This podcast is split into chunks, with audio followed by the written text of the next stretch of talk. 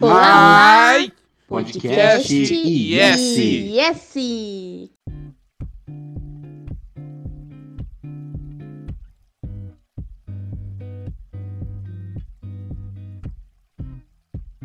Quem fui eu até ser quem sou hoje?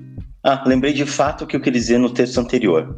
Já pararam para pensar que em algum lugar, por baixo de toda essa sujeira que acumulamos, talvez ainda possamos ser como crianças? Em algum lugar perdido nessa imundície que carregamos e chamamos de experiência acumulada? Em alguns casos, se trata de lixo varrido para debaixo do tapete, aquela criança, com características que seriam reveladas e descobertas só um tempo depois, mas que, no geral, é um livro em branco e esperando por seu preenchimento. Pensava na infelicidade dos seres humanos, sempre se achando livres, mas de fato escravos de tudo. E vimos isso na briga com a balança, nas cirurgias estéticas, em regras sociais, como na insistência no desconhecimento da própria existência. E essa é uma lista infindável.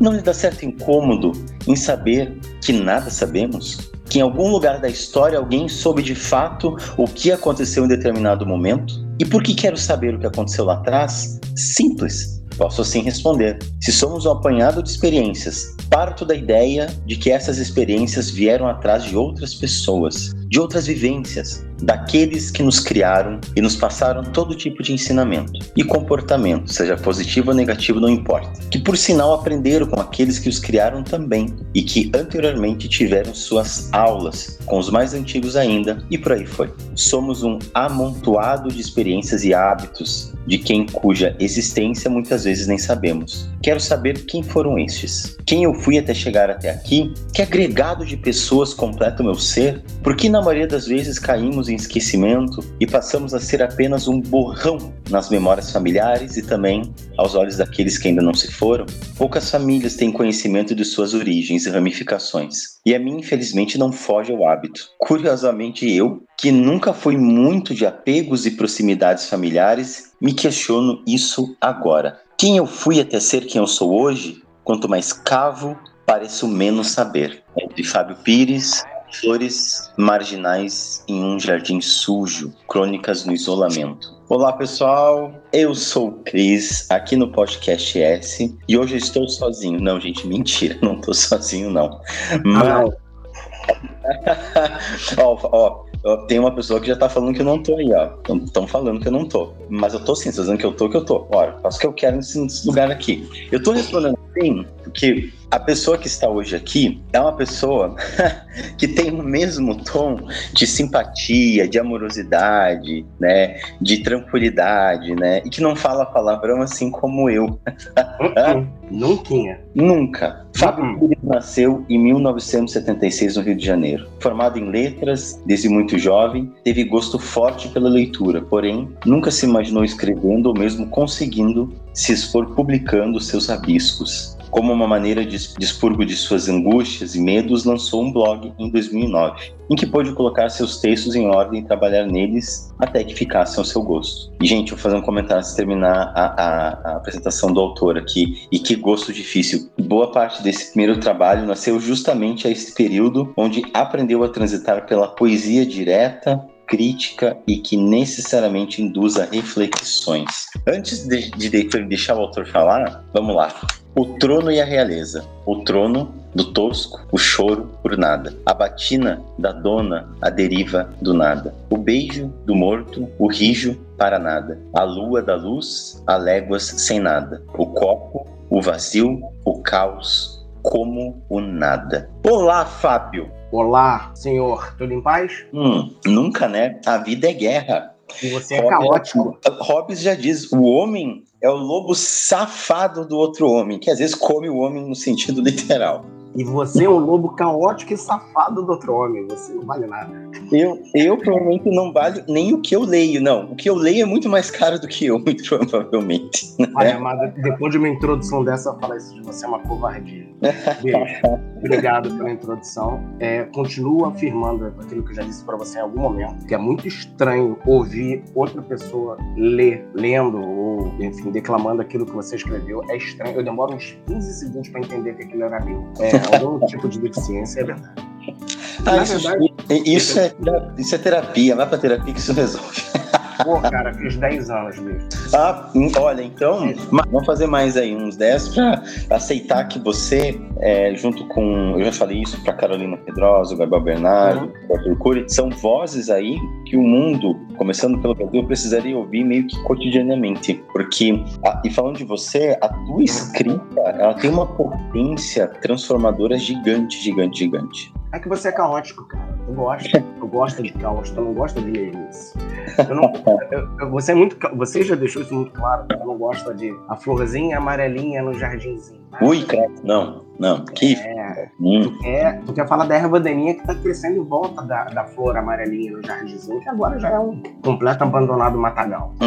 Mas ontem, ontem o senhor diretor da IS, o Ellison, veio aqui, a gente tava retomando a mesa de jogo da IS, né? É. De RPG. E hum, e ele estava me perguntando sobre os temas de filosofia né, e os conceitos que eu trabalho em alguns livros, né? Que para conhecer o que eu, eu escrevo literatura fantástica que nem se compara à densidade poética e de crônica que tem em todos os escritos. Eu sempre falo isso que eu escrevo água com açúcar. Mas dentro dentro ali do livro Primogênito do Sol, por exemplo, uhum. eu coloca o conceito de irreflexão da Hannah Arendt por meio de um personagem, né? Onde ele cometeu crimes uh, em escala de genocídio e tal. Uhum. E ele, não pensa mais. Ele não pensa. Então, o que é uma vida sem pensamento? E o, e o outro livro, que é A Linhagem da Justiça, é uma é, um dos personagens, todo o caminho dele é o que? É buscar o que é a justiça lá em Platão. Que são, para mim, obras que, tanto a Hannah Arendt quanto Platão, obras que nunca perdem a uhum. validade, né? E aí, e aí, por que, que eu tô dando essa volta toda? Porque eu sou assim mesmo. Em primeiro lugar, faço o que eu quero, o programa é meu, né? Mas porque, ao meu ver, Fábio, talvez e é uma pena que a ISN não seja uma editora de grande renome, porque ainda. eu ainda, né? eu vejo que as tuas obras são obras imortais, porque elas falam em diálogo com o humano e deveriam estar colocadas no hall aí, não daquele cânone falido, mal tragado, mal sei lá o que da vida, mas num novo cânone que olha para o humano de fato e reflete sobre ele, porque é o que a tua obra faz. E eu quero te perguntar, porque a gente está falando de dois livros aqui. É, primeiro, pelos velhos vales que vago, uhum. né, pela, pela Chiada, Chiada Editora, uhum. e o Flores Marginais em um Jardim Sujo. Né? Então são livros diferentes, cada um tem o seu termo, um de poesia, outro de crônica. Né? Apesar de eu, na minha, na minha simplicidade, achar que as tuas crônicas, né, elas têm um quê de poesia nelas sabe? Elas têm, têm alguns momentos ali que as palavras são extremamente combinadas, pelo menos ao meu ver, né? Posso estar muito errado. Mas como o programa é meu, eu falo que eu quero, devo estar certo, né? Eu acho que você está sempre certo, bicho, mesmo quando é errado. ai, ai. É, Fábio, eu quero te perguntar assim, é, vamos, vamos falar dessas duas obras, né? Primeiro, uhum. Velhos Vales que Vagam, que nome lindo. Me lembra, não, sabe que depois que o filho vai pro mundo, o filho é do mundo, né? Claro, você perde e... o nome, você perde a paternidade. Total, tu perde total. E se, se você tenta não perder, você cai lá no Édipo, né? Uhum. mas, mas eu quero te perguntar assim, cara, da onde veio, como é que surgiu desde o título e uhum. esse compilado, né, de poesias, poesias assim que tem algumas, algumas aqui que elas uh, parece que socam a gente, sabe? Eu vou, eu vou declamar mais uma porque, porque sim. Eu posso fazer, posso fazer diferente? Pode, pode. Então tá, eu vou te explicar sobre ele, aí eu vou sugerir um para você declamar. Pode ser? Ok, ok, vamos lá. Então, beleza. É, só pra gente não perder o, fio do que você falou anteriormente sobre Platão, é, eu vou fazer essa introdução bem rapidinho, assim. Não, não, não. Eu vou falar o que você me pediu. Cara, o, o, o, as ideias principais de Platão se dividiam no mundo das ideias e o mundo sensível, né? Isso. E o que eu me apego mesmo é dentro do mundo sensível. É aquilo que representa uma realidade material, física, palpável, dentro do qual a gente vive e não tem como escapar sobre isso. Mas seguindo Platão, nada mais é do que uma cópia do mundo das ideias. Então a gente pensa e reproduz naturalmente e nem percebe. É uma coisa muito natural, é uma coisa, é, enfim, que já deve estar sendo feita milhares de anos. Por isso ele acha que esse mundo, esse mundo sensível, ele é imperfeito e ele é mortal, ele acaba, é cíclico, tendo um prazo de validade. Se for dentro dessa base, é tudo o que eu acredito na hora que eu vou escrever. Tudo tem começo, tem um desenvolvimento, tem um fim. Tudo é mortal, tudo é imperfeito. Afinal de contas, nós somos imperfeitos. Então eu me, eu me escoro nisso. Com relação ao livro, pelos velhos vales que vago, ele pegou um período de faculdade eu estava terminando a faculdade de letras. Eu tive um professor chamado Carlos Estovasser, um monstro em literatura brasileira e portuguesa. Um monstro, cara, é um poço de, de, de, conhecimento. E certa vez eu perguntei a ele em sala se ele escrevia. Ele, claro, todos que estudamos escrevemos e tal. Falei, por que, que o senhor não publica? Eu não. Eu não posso me comparar aos grandes. Eu falei, mas eu, eu, na minha inocência, mas quem é que vai comparar você aos grandes? O senhor dá aula sobre Cesar Verde, né, que é um dos que eu mais amo, sobre Fernando Pessoa, que foi é, tema do meu trabalho conclusão de curso e tal. Mas isso não quer dizer que você tem que escrever como eles. Qual o problema, professor? Eu curiosíssimo sobre aquilo que ele escrevia. E ele, dentro do mundo dele, de que ele teria que ser perfeito, e aí, mais uma vez, o mundo de Platão sensível não serviria para ele, né? Ele preferiu manter os escritos dele por mais que pudesse agregar ao mundo, dentro da pastinha dele de papéis avulsos. E eu, aquilo nunca entrou na minha cabeça. Não só no caso dele, mas no meu também. Pois bem, eu trabalhava no aeroporto, em regime de plantão, e tinha vários escritos começados, mas nenhum deles terminado, e eu estava apaixonadíssimo por literatura portuguesa, por poesia portuguesa. E, enfim, teve um dia que eu fiquei de duas da tarde até oito da noite sem fazer absolutamente nada. Não tinha voo para chegar por conta de um vulcão que tinha entrado em erupção na Europa, então os voos para América do Sul tinham sido cancelados. Bicho, eu fiquei horas e horas ali sem fazer nada. Abri o Word e comecei a botar tudo ali. Seis horas depois eu tinha umas 50 é, poesias relativamente prontas, ainda faltava é, corrigir, né, e fazer aquele acerto e tal. E assim, quando eu falo que esse livro é entupido numa tarde, uma tarde e noite, é disso que eu tô falando. Comecei duas e pouco da tarde, fui embora até oito da noite, escrevendo como se estivesse num transe, sozinho, num ponto de atendimento de uma loja de cano de aeroporto. Ninguém entrando, ninguém saindo, eu sozinho.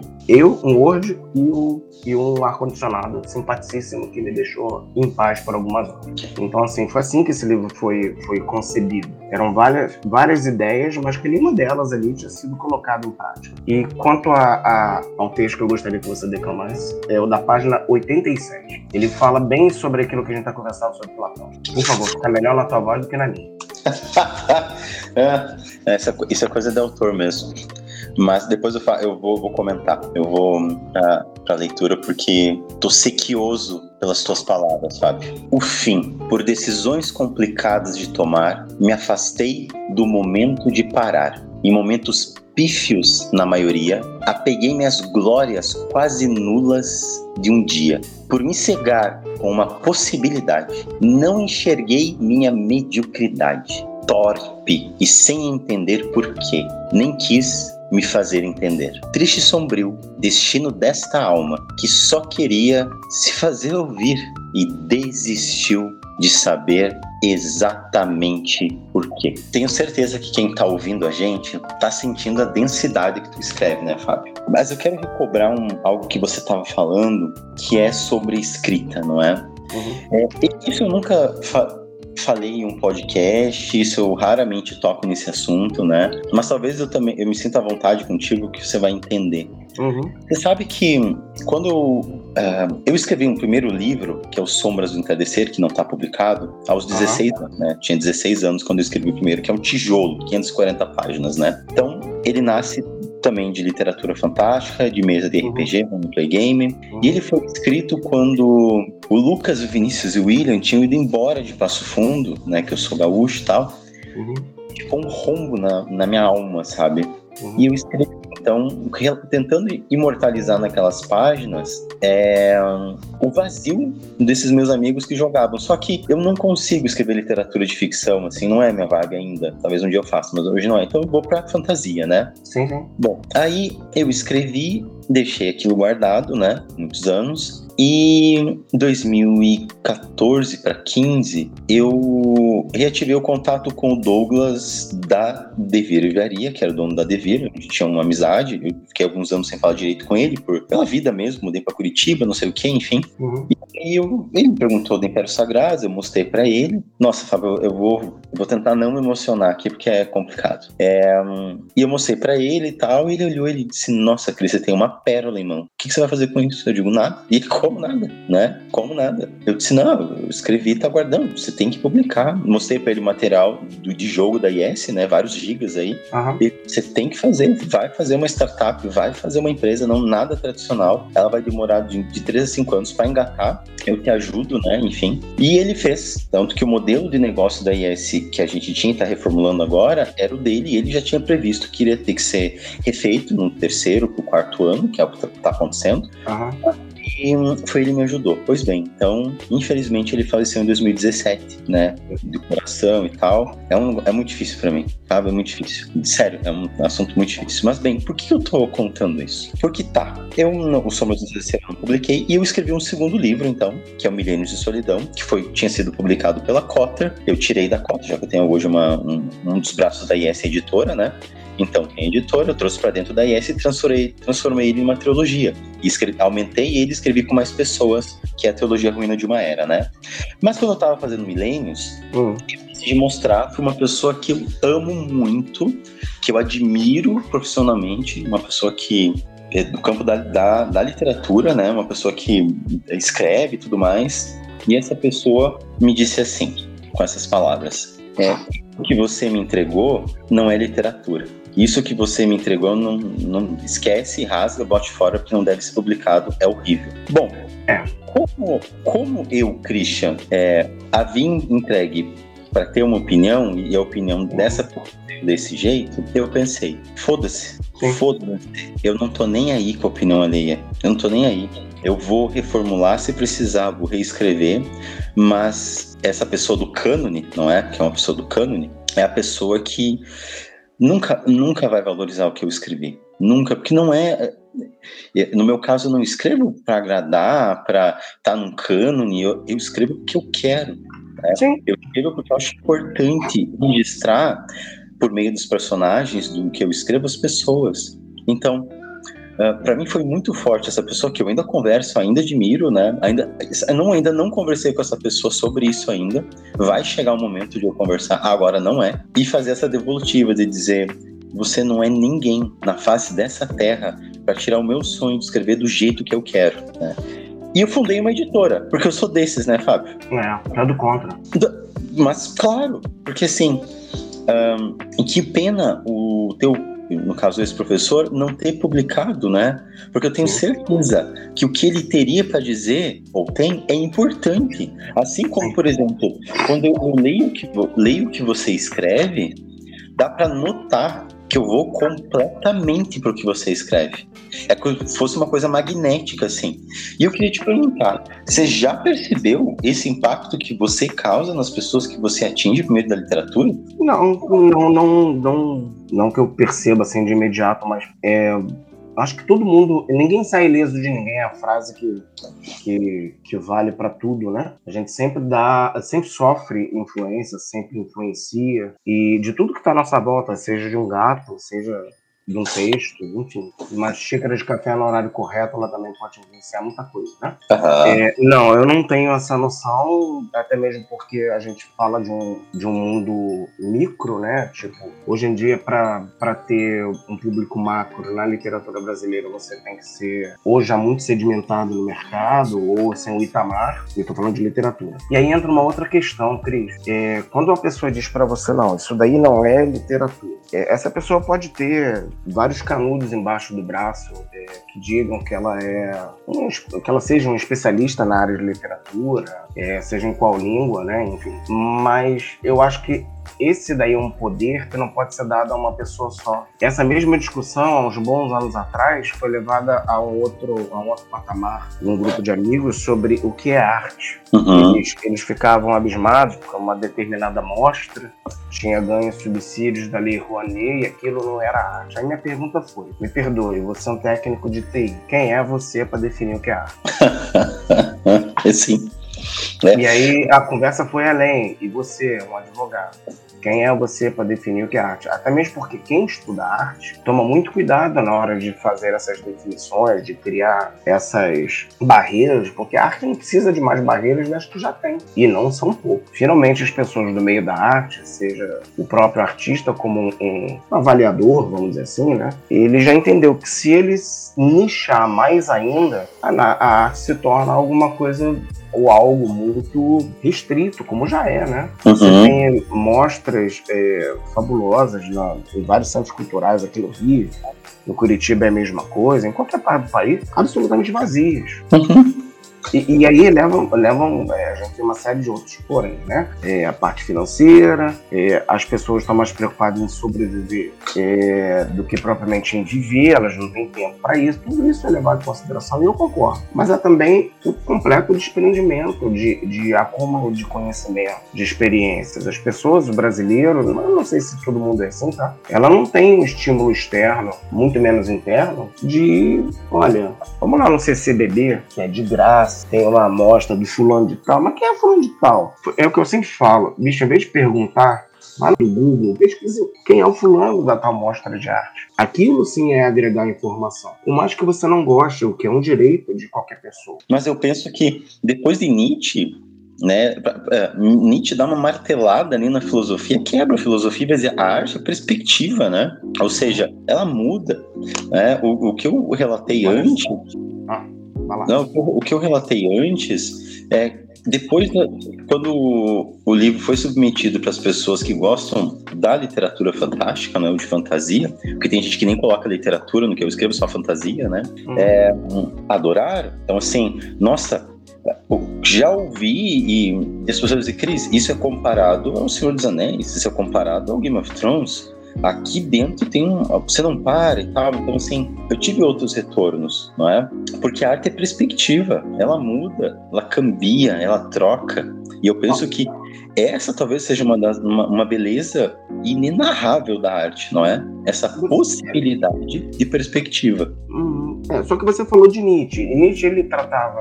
Eu tô, tô indo de uma maneira bem superficial, tá? Ele tratava a arte é, como a vida, né? De uma, uma maneira constante de criação e de recriação. E, ele não tinha uma temática ou um ritmo pré-determinado. Era isso que Nietzsche achava. Que a arte e a vida elas iam se refazendo tempo todo. Que era o processo de criação, recriação, sem uma finalidade, sem um porquê. Mas o que a gente se apega aqui, pelo menos no Brasil, já é algo ligado a Schopenhauer. Schopenhauer, ele, ele, ele tem uma concepção de arte ligada ao belo e ligado às elites. Ele achava que, que é, sujeitos sem conhecimento não deveriam escrever. O sujeito que não sabe o que está pintando não deveria pintar. Ou seja, absolutamente exclusivista. E que, e que eu, particularmente, eu detesto. Acho uma ideia absolutamente escrota, limitadora. Mas isso, estou falando isso hoje, tantos séculos depois. É, entre Nietzsche e Schopenhauer, eu ficaria com Nietzsche, lógico, sem dúvida alguma. Que não exclui ninguém pela mesa de Nietzsche. Uhum, Mas aqui no Brasil, onde a gente se escolhe é exclusivamente na ideia de Schopenhauer, que a arte é para rir. É para alguém lá de cima botar o dedinho assim, olha, isso é arte, isso daqui não é. Como fizeram contigo, e como talvez fizessem comigo também. Quando eu falei que meu livro ia ser lançado pela Chiado Editora, primeiro, a primeira coisa, pô, vai pagar quanto? Pô, bicho, eu não paguei nada. O meu acordo com eles foi de distribuição. Portugal é de vocês, eu recebi 250 exemplares na verdade, 500 exemplares, 250, depois mais 250, como uma maneira de eu poder divulgar meu trabalho. Se você fala assim para mim, é, pô, duvido, a Chiado, é, realmente a Chiado sempre cobrou, principalmente quando eles tinham um escritório em São Paulo. Bicho, de mim não cobraram nada, e eu tô levando isso como elogio. Agora, unicamente porque eu tive coragem de não ouvir os medos do meu professor de faculdade, de ignorar qualquer frase de Schopenhauer sobre isso, sobre a ideia deles definir o que é arte, a partir de um modelo exclusivo, exclusivista, nada, nada inclusivo, e apenas porque eu tive coragem, apenas porque você teve coragem. Uhum. Isso não vai falar que eu seja um escritor maravilhoso, que vou ser lembrado para a eternidade, porque afinal de contas, quem escreve, quem pinta, ele quer ser lembrado para a eternidade. É uma, uhum. maneira, de, é uma maneira de expurgar as ideias ideias de tentar separar se você, como dizia um antigo técnico de futebol, se você é uma besta ou se você é bestial. É uma maneira de você, opa, sei lá, tá me chamando de besta ou tá me chamando de bestial, sabe? Uhum, uhum. Hum, Só que você tem um campo muito mais aberto e você vai descobrindo naturalmente isso depois. Num primeiro momento, o que eu queria fazer era colocar aquele, aqueles tantos poemas na rua, para poder saber, será que eu presto? Será que isso daí tem algum valor? Vamos ver qual é. E uma ideia completamente diferente para tomada por segundo, tá bom? É, é, é, a ideia é essa, é, é, você se mostrar bicho. É você, é, quem tem essa coragem de botar o nariz para fora da água, é, eu acho que só por isso hoje leva um mérito, sabe? A gente mora num país que dificilmente as pessoas leem, antes de ler já critica, uhum. e mesmo depois de ler tem um ponto negativo, o que é natural. eu não estou falando que todo mundo tem que ser, todo mundo tem que bater palma, muito pelo contrário, mas assim, vamos lá. Você vai criticar um livro de poesia baseado em 200 livros de poesia que você tenha lido. Se você vai criticar positivo ou negativamente, é, é, é, sempre em comparação. Olha, eu comparei, eu gostei, achei bom. Por conta disso, aquilo dali me tocou. Eu acho que a definição de arte pode muito ir nesse, nessa linha. O que, que é arte? Arte também pode ser aquilo que te toca. Uhum. Me tocou. Isso quer dizer que ela te tocou hoje, pode ser que amanhã ela não fale mais nada. Sobre a, continuando, né? Sobre a questão da arte, eu penso que uh, essa perspectiva, né? Ou seja, se toca ou não toca, também ela vai, vai dizer muito do que a pessoa quer naquele momento, né? Do que, que ela, qual a preferência dela. E aí eu quero retornar para um, um texto que talvez fale um pouco de, do que, que nos toca e de como que a gente tá, que é o seguinte texto. Espelho inimigo meu. O espelho tem sido muito cruel comigo nesses últimos meses. Acordei e dei uma boa averiguada nos detalhes que mantenho no rosto. De cara, o que chamou a atenção foram as sobrancelhas enormes parecidas com as do Saraiva. Alguns diziam que um passado não muito distante me parecia com ele. Não pelas sobrancelhas, mas pelo bordão. Paciência zero. Os mais antigos lembrarão, acho uma maldade comigo, afinal sou um doce de pessoa. Cabelo alto, desgrenhado e desalinhado, e nenhuma possibilidade de me aventurar em um barbeiro. Seu Casimiro, meu barbeiro espanhol com mais de dois séculos de idade, não está atendendo. Espero apenas que esteja bem. Que neste caso é estar vivo. Ele é bem turrão e brabo, mas muito sensato e acredito que esteja seguindo as orientações da ciência. Tomara. Minha barba sempre rala vem crescendo insistentemente sem muita ordem. Porém, eu deixo os fios isolados tentarem se juntar. Há muito, há muito tempo, tento, ser, tento ter barba, mesmo que ainda não possa dar este nome a esses penteiros amontados no meu rosto. Uns com muitos e outros com tão pouco. Por falar em rosto, percebo meu semblante descansado, de quem dorme muito mais do que estava acostumado, oito horas por noite. Um luxo comparado a outras épocas. Dormindo muito ou pouco, ficarei com essa cara de amarrotado quando acordar, não tem jeito. E com olheiras. Ao menos estou descansado.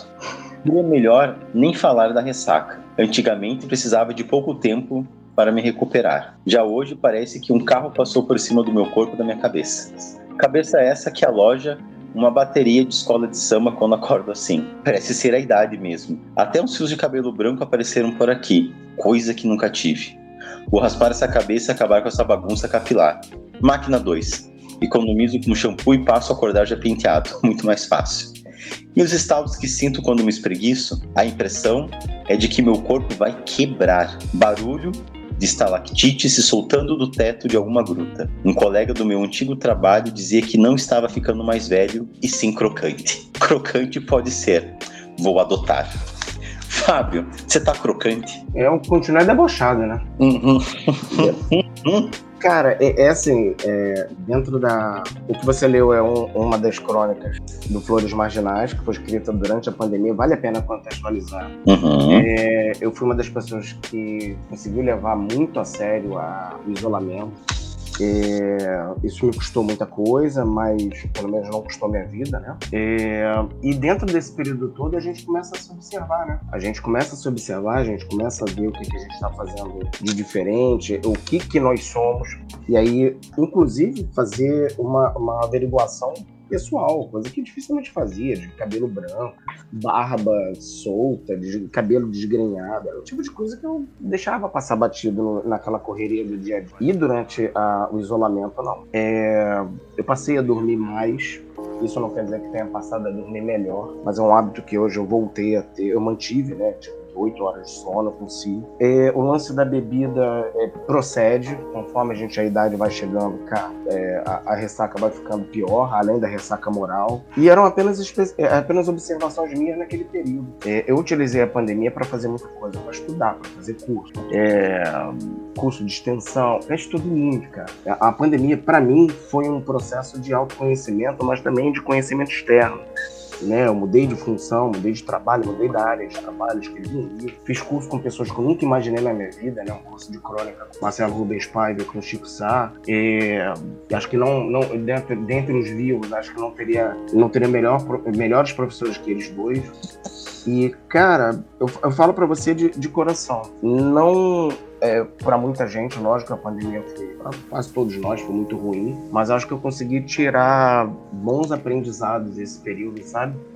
E um filho, né? Que aí nasceu esse filho, que já não é mais meu, conforme você mesmo falou, que é um livro. Tudo isso em dois anos, bicho. Entre escrever, me observar, é, lançar um livro, que foi uma ação entre amigos, né? Tipo, uma amiga fez a capa, uma outra amiga fez a revisão. É, eu tive um amigo né, que eu conheci pouquíssimo, eu, eu, é, eu tive acesso físico a ele pouquíssimas vezes, amigo de internet o Léo Witt, foi quem me deu todo o passo a passo, ó, vai ali, registra aqui, faz assado, me dá aqui que a gente vai fazer a capa assim, as medidas são essas. E foi uma ação entre amigos. Vou, falo para você de boa. A, a pandemia é, teve centenas de aspectos positivos, mas acho que eu consegui tirar alguns positivos dele.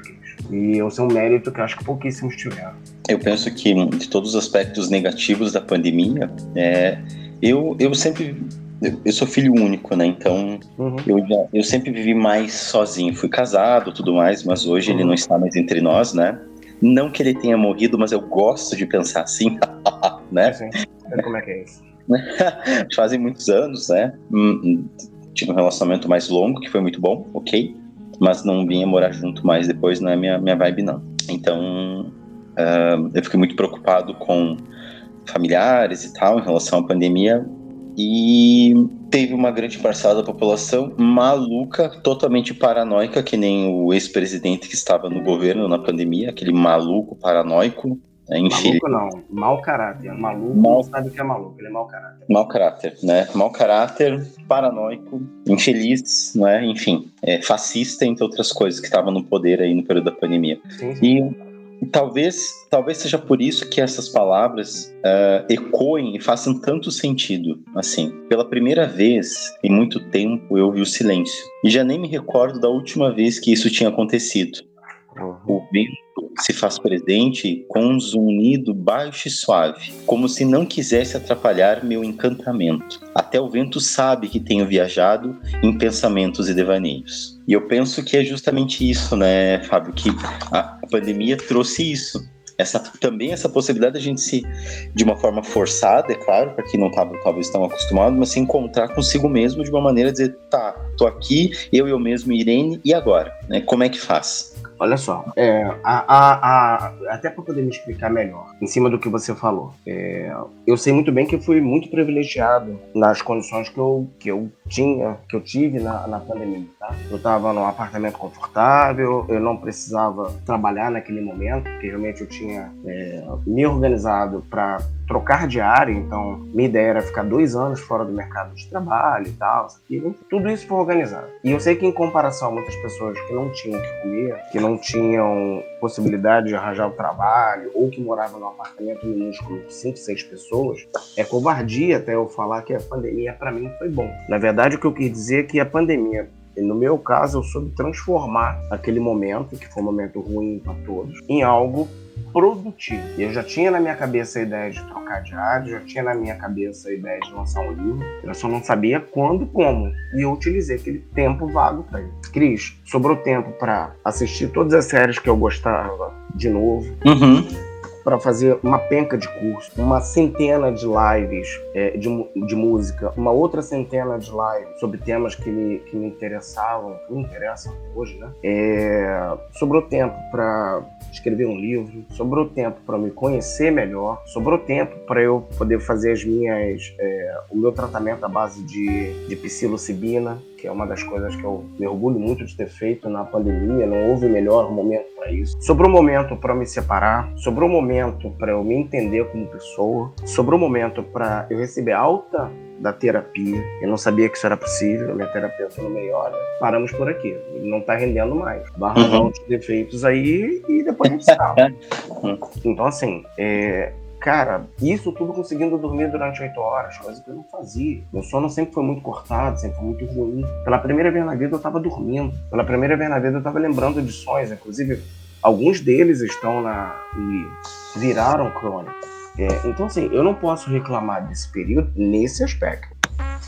Você percebe, você citou isso para mim, que o livro vem numa crescente. Toda, todo livro de crônica, toda crônica ela, é, ela tem um tema qualquer. Você pode escrever sobre os pelos que teu gato solta quando ele está deitado. Você pode escrever sobre o avião que sobrevoa a sua casa. Crônica é um tema, tem temas livres, tem tema livre ali, é uma beleza. Então tu percebe que no livro eu começo de uma maneira leve, brincalhona, irônica, e aquilo vai tomando uma, uma raiva consistente de ver tanta coisa errada, de, de observar tanta coisa errada, e, e aí você citou o ex-presidente, mas não somente a ele, eu sempre disse que a ascensão da extrema-direita, como é o caso dele, é, levava a muitas perdas. Mas a principal dela, é que mais me preocupava, que mais me preocupa até hoje, é a perda de sensibilidade. É a perda de você se colocar, é, é da capacidade de se colocar no lugar do de se enxergar, e aí a minha namorada é perfeita nisso, ela fala o que falta a gente é consciência de classe. As pessoas não têm é, noção disso porque não estudam isso. Uhum.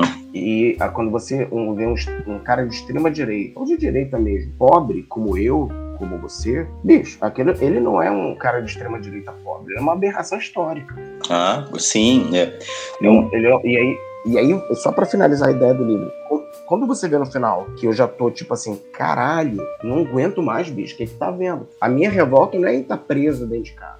Minha revolta é com o que eu tô vendo fora de casa. Eu dei sorte de morar num apartamento nesse período que tinha uma varanda. Bicho. Hoje eu não tenho mais. Mas eu passei parte da minha pandemia na varanda, bebendo gin. Beba praticamente todos os dias. Fora os momentos que eu estava estudando e progredindo Mas chegava de noite, bicho, eu botava o Jornal Nacional alto e escutava lá o Bonner falar aquele monte de, de, de aberrações, eu ficava só bebendo. Não tem como aguentar isso, isso sobe. E o livro mostra isso de uma maneira muito clara. Ela vem numa crescente. Não é uma crescente positiva, my bad, foi mal mas era uma crescente negativa. Tipo, e aí? Pô, bichão, e aí que a gente deu um azar? Porque a gente tá numa pandemia, com um governo de ultradireita, absolutamente excludente, e quer que o pobre morra. Me perdoa, mas como ficar feliz assim? É, não tinha como, né, Fábio? Eu comentar algo do alerta de gatilho, né, para quem está escutando. Um, a pandemia foi um momento ainda. Eu trabalho muito na clínica, mas eu trabalhei literalmente domingo a domingo enquanto psicanalista, porque a crescente de pacientes com tentativa de suicídio foi uma coisa absurda. Então, eu não, não tive, um, devido a, a, poder trabalhar online, não é essa possibilidade que se abriu, assim. Então, eu não tive, eu tive um mês, não chegou um mês, na verdade, mas mais ou menos um mês, assim, várias aspas em, da clínica, de várias aspas em folga, mas não deu, acho que um mês quase ali, eu já tive que voltar a trabalhar porque as tentativas foram absurdas, né? Nunca na minha vida enfrentei diariamente um, a preocupação de dizer será que vai ficar tudo bem? Será que a pessoa vai aguentar, né? Porque a mas isso não só pacientes psicóticos ou algo assim, não. Pacientes neuróticos, pacientes histéricos, que é a maioria, que, é, que todo mundo é geralmente, né? E sim, o teu livro ele revela isso. Até tem um, tem um, dos, um dos títulos, né? É, Você já fez terapia ou tem algum tipo de preconceito como eu tinha? tá aí, né, gente?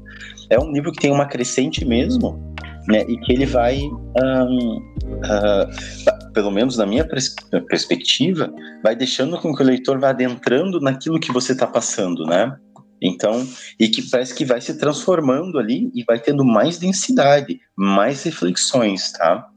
Um... Cris, tem, tem é, uma coisa que eu me preocupo sempre com tudo é em relação aos títulos. Eu acho que um bom título é, ele descreve, ele tem a ideia de abrir portas para um bom texto. Então, assim, pelo título, pelo sumário mesmo, você já observa aí. Eu começo falando sobre cuecas e croques. Eu começo falando sobre divagações sobre bondes e o tempo que eu passo na varanda. É, em algum momento eu escrevo Morto não paga conta. E eu termino com carta aberta a todos os meus amigos comunistas. Uma ironia barra deboche escancarada. E assim, e tudo bem, não, não vou me criticar por isso, não vou me, me açoitar por isso. Agora, o que a gente passou na pandemia de maneira individual, só as pessoas sabem, porque cada um tem seus limites. Você falou sobre tentativas de suicídio, e é um alerta que é válido sempre. Várias pessoas conhecidas do meio, principalmente musical, que é um outro meio que eu habito, né, que eu circulo, se foram, sabe? Pessoas com fulano da banda tal. E, lógico, que ninguém fala isso em aberta, né, Cris? Nem Sim. tem, até pra não ter um estímulo e tal. Uhum. Pessoas que a gente já sabe que tinham é, um histórico e tal, e com isso tudo, sozinho. Eu falo muito bem que em determinado momento, se não fosse a companhia dos meus gatos, eu teria pirado. Eu teria pirado, porque eu passei a ficar sozinho dentro de casa. Né? Eu me separei no meio da pandemia. Eu fui um dos 27 casais de pessoas conhecidas que se separou na pandemia. Teve um amigo meu que no segundo mês de pandemia já estava separado. Eu falei, caraca, recorde, bicho. A mulher não te aturou, você não aturou a mulher nem por dois meses. Só que é o seguinte, bicho, a gente estava acostumado em relacionamentos, bicho, em que você sai às 7 da manhã do trabalho e volta às 7 da noite. Das, 8, das 12 horas que sobram, tu passa, sei lá, 8 dormindo, então você tem que aturar teu parceiro por 4 horas, molezinho. Uhum. E quando você tem que aturar teu parceiro, tua parceira, por 24 horas, e aí as pessoas começaram a descobrir que não é bem assim. Opa, não vai rolar. E tudo bem, tudo bem, ninguém é obrigado a nada. Ainda bem, né? Agora, eu penso que uh, a força das tuas palavras, seja no Flores Marginais e no Jardim Sujo, ou nos pelos velhos vales que vago. Eu amo esse título, ao mesmo tempo que eu acho um trava-língua. É mesmo. acho lindo, eu acho lindo, é um trava-língua. É, eu, eu procuro ler tanto crônica ou poesia pausadamente, porque eu não consigo absorver tudo, né? Uhum. Talvez a característica que eu tenho mesmo, não é de a reflexão, de parar, pensar, de refletir, enfim. E eu queria dizer que estamos chegando ao final do nosso podcast S. Uhum. Eu gostaria aqui de declamar uma das poesias que eu mais amei no Pelos Velhos Vales que Vai. Uhum, tão, pouco, tão pouco. Tanto já perdi, tão pouco achei. Meus sonhos sempre foram apenas sonhos. Tanto quis fazer, tão pouco consegui. Minha decisão sempre me deixou em dúvida. Tanto me enxerguei, tão pouco me vi. Meu ego não cabia na estratosfera. Tanto me guiei, tão pouco me conduzi. Meu norte ficava perto do extremo sul. Tanto me fingi, tão pouco sucumbi. Minha atuação nunca foi digna de nota. Tanto que não consegui, tão pouco desisti. Fábio, prazer estar com você aqui. O Fábio faz parte do Trindade Profana, é um dos grupos de escritores e escritoras da IES aí do blog do Medium. É, os livros do Fábio estão também aqui né, na, pela impériosagrados.com.br, na loja barra S. E aonde mais podemos encontrar você, Fábio? E suas não últimas, mas primeiras palavras, porque o último tá longe de ser as tuas últimas palavras. É ruim, última nada, a gente não para de escrever. Cara, é, Cris, eu boto os meus textos no Medium, é, compartilho esses textos com o Império Sagrado, assim como com a revista Incômoda, são as duas para é, revistas que eu escrevo. É, lá eu tô como Fábio A. Pires, medium.com e o mesmo Fábio Apires é onde as pessoas podem me encontrar no Instagram. É, no Medium, apenas literatura, apenas é, texto. E no Instagram, um pouco de tudo, um pouco de vida, um pouco de música, um pouco de incômodos e muito deboche. Ironia, acho que ainda não cheguei nesse ponto, não, mas eu vou chegar. ah, gente, é, eu, eu acho que já cheguei na ironia há algum tempo. ai, ai. Isso é ótimo, eu, eu tô no deboche. Ai, ai. Fábio, obrigado pelo teu tempo, obrigado por você poder participar do podcast. Obrigado por estar junto com a gente aqui na IS, por fazer parte da Casa IS. E a gente já está esperando, e a gente já tá esperando o teu próximo livro, né, Fábio? Você sabe disso. Sim, cara, eu que agradeço o convite, eu que agradeço é, a sua sempre presença, sempre botando as coisas para funcionar na IS, sempre a força motora da coisa. E sim, o terceiro livro tá, tá, tá não vou dizer que tá no forno, não, mas já tá sendo bem, bem direcionado. Tá bom, meu querido? Muito obrigado por tudo, obrigado pelo espaço e vamos que vamos. Vamos nessa. Um abraço e um beijo para todo mundo que tá escutando a gente. Divulguem IS, divulguem o Fábio. Boas vozes que fazem a gente se desacomodar e se incomodar merecem ser ouvidas, escutadas, divulgadas a todos os cantos do mundo. Um beijo, gente, e tem mais podcasts. Se você é o primeiro que você está escutando aí, esse escuta os anteriores, procura um que te agrade ou que te desagrade para te incomodar também. E até o próximo. Beijo.